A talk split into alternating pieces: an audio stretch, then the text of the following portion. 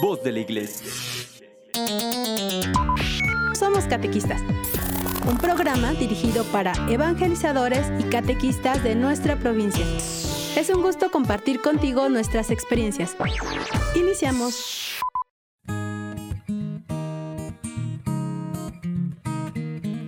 Hola amigos, ¿qué tal? Muy buenas tardes. Es un gusto estar contigo en tu programa Somos Catequistas porque el día de hoy te quiero compartir algo súper, súper valioso. Yo creo que como catequistas, como evangelizadores, hemos pasado por diferentes momentos donde probablemente te has sentido angustiado o ansioso o de repente puedes pensar que aquella situación que te tocó vivir simplemente no la merecías o no te tocaba que era injusto y que era lo peor que te podía pasar.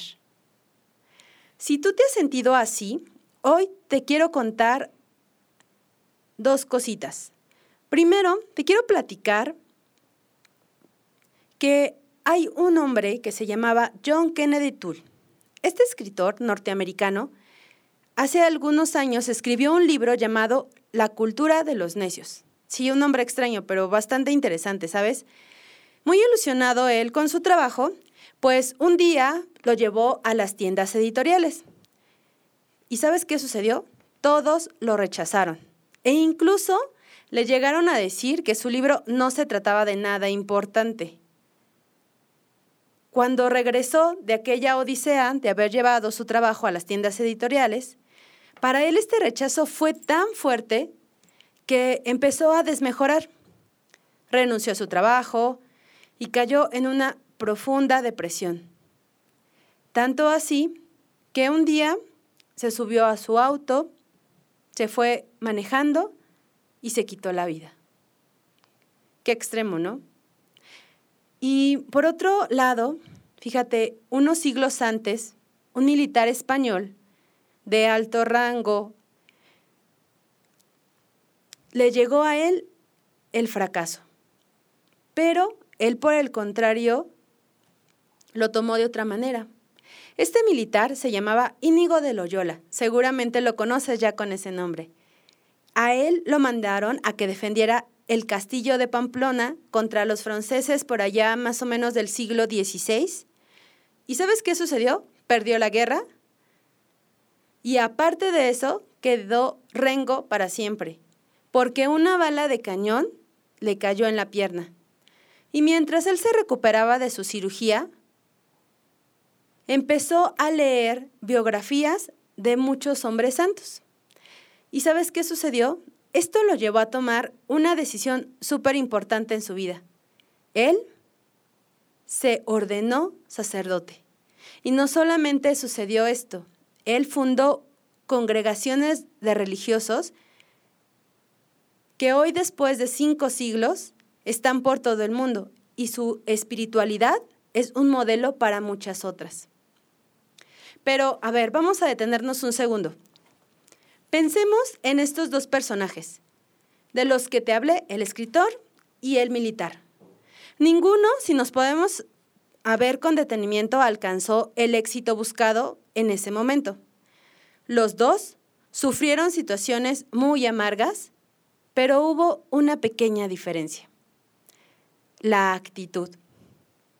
La actitud con la que enfrentaron el fracaso. Porque en la vida hay una manera de vivir el fracaso que puede hundirnos en la noche más oscura de nuestra alma, incluso llevarnos a la muerte en vida o de manera física, como le sucedió al escritor. Pero hay otra manera de vivirlo, que puede suceder como lo vivió Íñigo de Loyola. Él transformó su fracaso en éxito. ¿Y sabes cuál fue la clave? Pues es lo que hoy yo te quiero compartir. Hace ya algunos meses todavía que se podía, estaba yo recorriendo algunas librerías y me pude dar cuenta de que hay mucho material que habla sobre el fracaso, pero también me di cuenta que el fracaso lo ponen en un término económico porque lamentablemente cuando nosotros pensamos en el fracaso, lo vemos como algo totalmente material. Pero nosotros no somos personas de negocios, somos personas de fe, somos servidores, somos evangelizadores, somos catequistas. Nosotros podemos haber empezado una carrera o a lo mejor si estás empezando un noviazgo o un ministerio o estamos en esa búsqueda constante de alcanzar la virtud. Esa meta ese sueño a lo mejor musical que tienes con tu grupo de la parroquia, o incluso si acabas de empezar a ser catequista, o si tú quieres ser un evangelizador misionero, tenemos muchas esperanzas, no solamente materiales. Queremos ser e ir siempre más allá. Pero a veces el fracaso, esa interpretación que le damos, es lo que nos afecta a nosotros sobre todo cuando no salen las cosas como las esperábamos. Es decir, el fracaso y las dificultades son únicos para cada uno de nosotros. Eso lo debes de tener muy claro. Por eso cuando te empiezas a comparar, tienes esas confrontaciones. Nunca esperamos de verdad que lleguen el fracaso, que lleguen las tribulaciones, y cuando llegan y agarran nuestros planes y los destrozan, la verdad es que es devastador. Y es interesante ver cómo dentro de nosotros hay ideas como esto que se pegan a las paredes de nuestra cabeza y, nos volvemos a acordar, y es que me equivoqué, y es que debí haber dicho esto, y es que debí haber esperado, y es que le debí haber preguntado, y no salen de nuestra mente. Y el miedo a fracasar es una idea con raíces tan profundas y no podemos preguntar de dónde salen porque en realidad no sabríamos o cuál es la fuente que lo engendra pero es el amor propio desordenado que también nosotros lo conocemos como ego. ¿Has escuchado esta palabra? El ego. ¿Qué es ese afán por la propia excelencia a la realidad? Ese es tu ego. Tú me puedes decir, no, yo no tengo ego. No, yo, yo estoy sirviendo, pero ¿sabes qué? Cuando en tu afán por estar cuestionando el por qué te falló, no es, estás viendo si tu servicio falló, sino tú que fallaste, tu aspecto personal material. El ego es lo que nos impide ver el fracaso como una oportunidad. En un principio yo te decía, lo debemos de ver como uno de los mejores momentos. La verdad es que es difícil, pero es algo necesario que tenemos que aprender. El fracaso es uno de los mejores momentos que tenemos para crecer. Dice Martín Valverde y seguramente lo has escuchado, tener a alguien en contra es bueno para pensar. Y cuando tú tienes estos fracasos, es tener ese en contra que te va a hacer pensar lo que estás haciendo. Y la verdad les puede parecer raro que les diga que el fracaso es una oportunidad, pero la verdad es que sí lo es. Y si lo vemos como una oportunidad, no tendríamos por qué huir y muchas veces esperamos que las cosas salgan como queremos. Y si no salen como queremos, nuestro ego nos empieza a torturar con pensamientos como, ay, es que no les gustó. No, es que a mí siempre me va mal. Es que seguramente me movieron los cables. O es que a todos les va bien, menos a mí. Y es ahí donde entra una palabra que la escuchamos siempre, pero pocas veces la ponemos en práctica.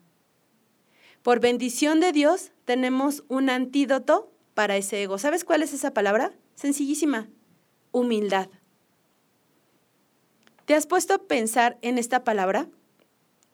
La persona humilde se queja mucho menos y acude valientemente a la resistencia. Y no se refiere a luchar, se refiere a tener una actitud de aplomo y de decir, voy a afrontar lo que está sucediendo. Animarse a decir con una actitud entusiasta que voy a seguir adelante, porque no ve esas barreras de dificultad. Por el contrario, todo eso que le ha sucedido lo tiene que ver como un trampolín. Y es importante porque a veces en nuestro afán de servir o de hacer y buscar ese mero éxito, nos estamos perdiendo. Y olvidamos que debemos aprender a enfrentar las cosas de la vida con una visión para adelante. Por lo tanto, es ahora muy importante que empecemos a aprovechar nuestros fracasos. Sabes, yo me acuerdo hace más o menos, hace mm, como cinco años, yo tuve una, una caída de lo más simple en casa, me caí y me rompí el tobillo. Y entonces cuando me rompí el tobillo, pues yo no lo creí ya. O sea, la verdad era así como que no me puede pasar eso a mí. Yo me acuerdo que sea, tengo, pensaba yo, tengo que hacer muchas cosas, tengo que hacer esto, no, como yo, no. Pues oponiéndose a lo que sucedía en ese instante, me operaron, me, eh, bueno, salí del hospital y me costó mucho trabajo verme en lo que era una silla de ruedas, ¿no? Primero. Después de esa silla de ruedas, pues pasar a la muleta, usar muletas, imagínate. Y después de usar muletas, usar un bastón y en ese proceso rehabilitarme porque pues tienes que empezar nuevamente a caminar.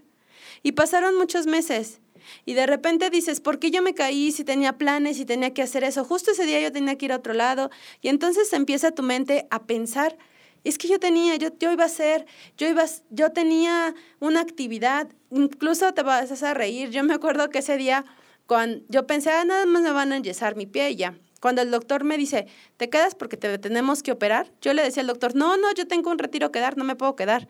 Y entonces todo el mundo se reía de mí porque decía, no, no te puedes ir, ¿no? Pero efectivamente me tuve que quedar y me operaron y pasaron muchas cosas. Porque de repente yo ya no podía hacer ejercicio, yo sentía que ya no podía salir a evangelizar y que toda aquella inquietud que tenía, de repente me dijeron, te tienes que quedar ahí.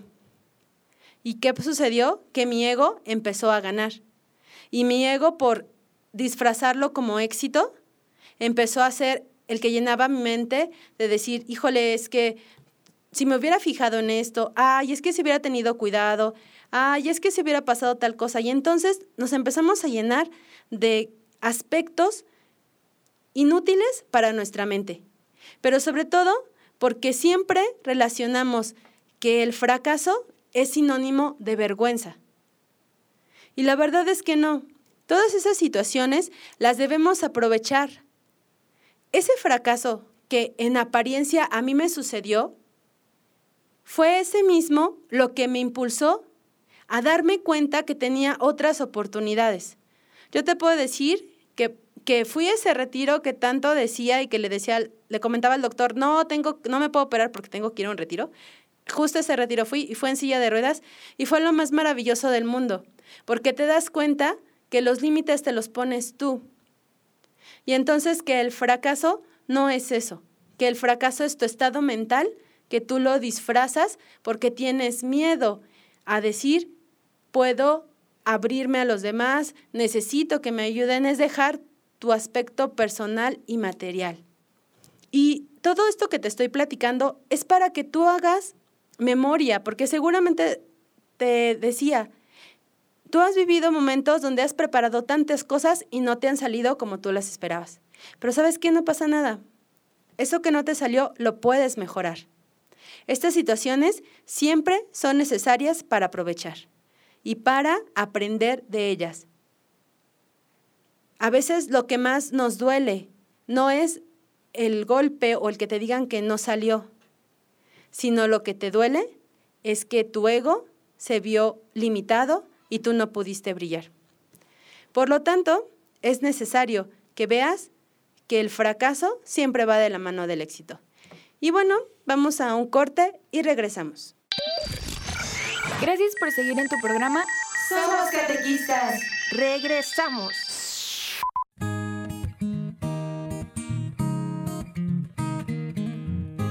Estábamos hablando, ¿te acuerdas de esta parte del ego y de la humildad?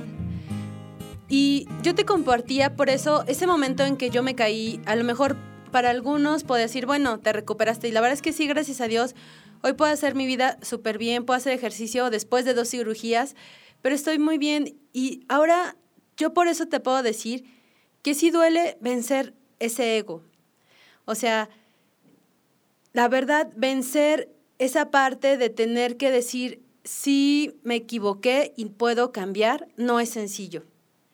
No es sencillo y por eso debemos ahora yo sabiendo que duele y que realmente duele, te quiero invitar a que pierdas ese miedo a estar en esa zona de oscuridad que no nos permite volvernos más humildes. La verdad es que esa parte a nosotros nos afecta mucho. Nosotros como catequistas o, o, como evangelizadores debemos de tener muy claro eso y nos perdemos en esta vida de servicio y se pierde la humildad porque nosotros estamos pasando arriba de lo que estamos haciendo. Hay que salir de esta zona para volvernos más humildes. Hay que ser capaces de enfrentarnos a nosotros mismos, capaces de ponernos de frente a nuestros temores y sobre todo para que le demos chance a esos grandes proyectos que a veces se necesita involucrar a más y que por ese ego que sentimos tan grande no vemos más allá de lo que tenemos en nuestras comunidades. Hay un psicólogo que se llama Robert Greene. Este psicólogo norteamericano tiene una postura muy importante sobre la vida. Y él te dice que en la vida hay dos clases de tiempo. Hay uno que lo llama como el tiempo muerto, que es el en el cual nosotros estamos sentados esperando a que las cosas sucedan, a que todo cambie. Y el tiempo vivo es el otro, que es el tiempo en el cual estamos aprovechando cada minuto, cada segundo para crecer, porque la verdad es muy probable que en nuestra vida perdamos a lo mejor el trabajo tristemente, pero puede llegar a suceder que si tú estás estudiando que repruebes un examen, que a lo mejor hay cambios en tu parroquia y te cambian de ministerio, y también más triste que te puedan asaltar, Todas esas cosas podemos vivirlas día con día, pero si nosotros nos regresamos a esta postura de este psicólogo, tenemos dos oportunidades para de nuestro tiempo de vida para decidir. ¿Cómo vas a hacer? ¿Te vas a quedar sentado en el fracaso y diciendo y estar esperando a que las cosas suceden o que cambien? ¿O vas a aprovechar realmente cada minuto de tu vida, cada oportunidad que tienes para hacer algo? Lo que tenemos que hacer es verdaderamente aprovechar nuestro tiempo, transformándolo en tiempo vivo. Si yo te dijera, haz un ejercicio y si tienes oportunidad de hacerlo, mañana, desde que te levantes hasta que te vayas a dormir, anota todas las cosas que hiciste. Y entonces ahí te vas a dar cuenta qué tanto tiempo estás dándole a las cosas realmente importantes. Si estás en cuál de los dos tiempos, en el que nada más te estás sentando a esperar o estás en un tiempo vivo haciendo cosas. No podemos permitirnos que la vida sea una pérdida total. Tenemos que ver incluso aquello que te pasó como ya sucedió, pero es una ganancia ahora. Paradójicamente, la verdad es cuando yo me caí, tenía el terror de volverme a caer, porque caminas y dices, ¿qué tal si me caigo? No me quiero volver a romper el pie, no quiero que quedarme en casa, no quiero volver a pasar la sensación de las muletas, del bastón, de que todos me vean. ¿Por qué? Porque era mi parte de ego que, que sobresalía y que peleaba. Pero ahora yo te digo, qué padre, qué, qué maravilloso que a través de esas caídas, que en su momento yo lo vi como un fracaso porque tuve que detener muchas cosas, por el contrario después fue una bendición, porque ahora estoy aquí y estoy contigo y con muchos clavos en los tobillos tal vez, pero te puedo decir que estoy bien anclada para servir a Dios. Que cada uno de esos tornillos que tengo ahí en mi, en mi tobillo me han servido para fortalecer mi fe. Por eso, con la situación que tú estás viviendo, con lo que tú estás pasando, te debe de servir para fortalecer tu servicio. Salirnos de esa zona de confort. Porque la verdad hay que decirlo claramente. La zona de confort no es nada confortable. Pero nos gusta estar ahí y la conocemos, aunque muchas veces anule nuestros propósitos, anule lo que tú puedes dar. Y todo lo que tenemos en la vida debe ir mucho más allá, porque esos miedos nos alejan incluso del propósito que Dios tiene para ti. Esa zona nada más disminuye tus talentos. No te deja percibir lo bello que tú puedes encontrar en el otro. Y nuestras energías, la verdad, las centramos anclándonos en una mediocridad de nuestro servicio. Lo ponemos ahí. Y la verdad, amigos, si tú no has entendido que el fracaso puedes tener un sentido, te voy a recordar una cosa nada más. La historia se divide en un antes y un después de un fracaso épico. ¿Sabes a qué me refiero?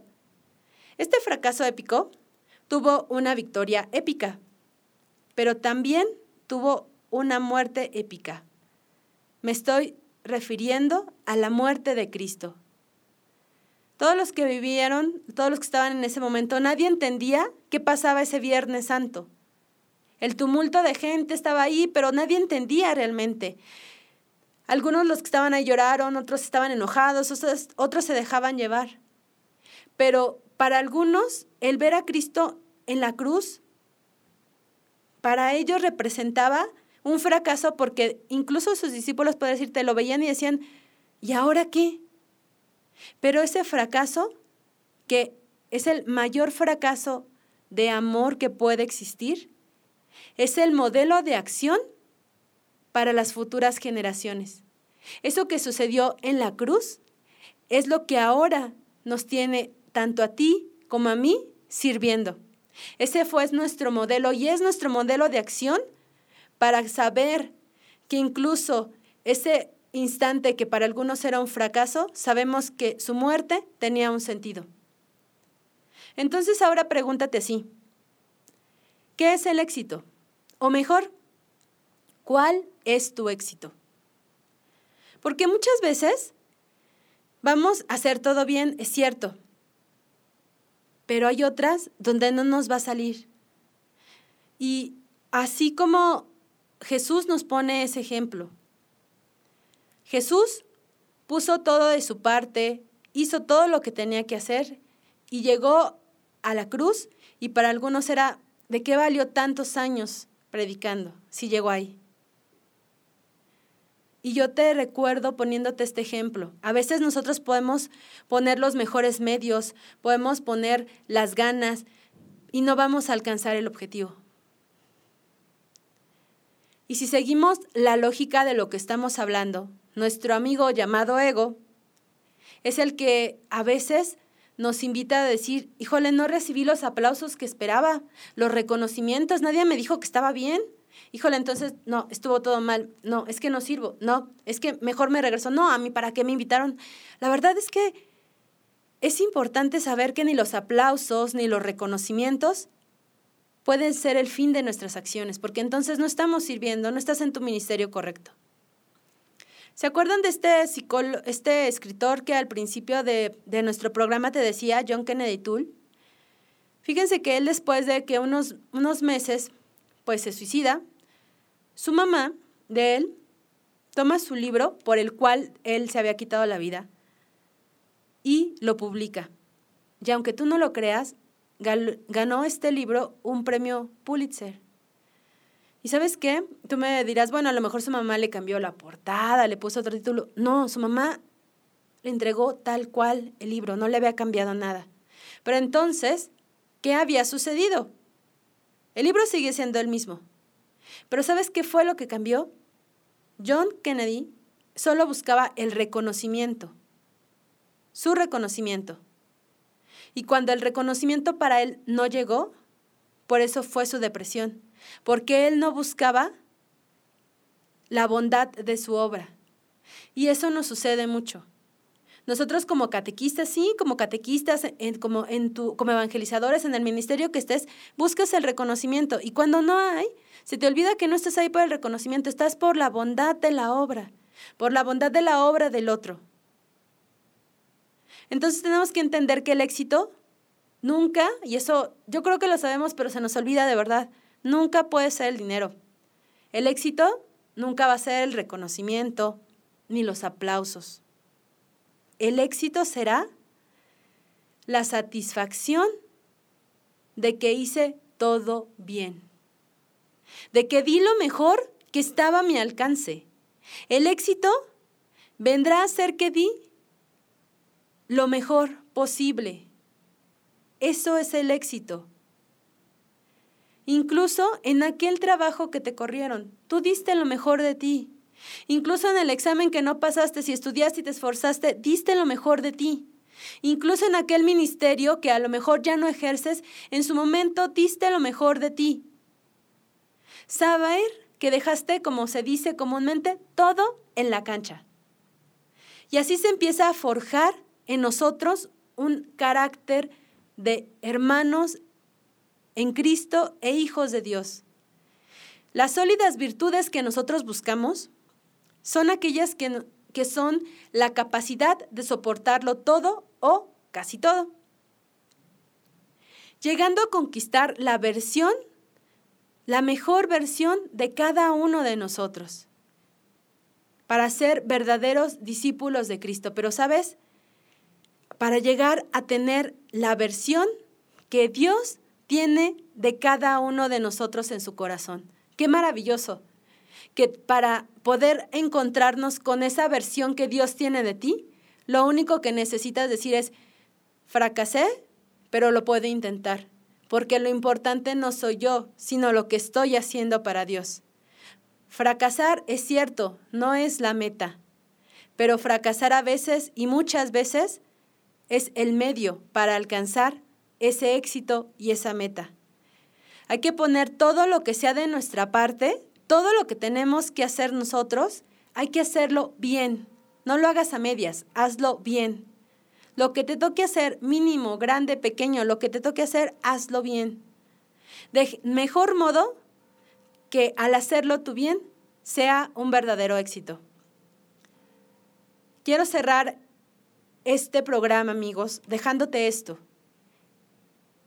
El verdadero éxito, nosotros lo vamos a encontrar haciendo las cosas bien, esforzándonos por el hermano y por servir, porque del resto se va a encargar Dios. Todo lo que más que quede, de eso se encarga Dios. No olvides compartir nuestro programa y nos vemos la siguiente semana. Hasta la próxima.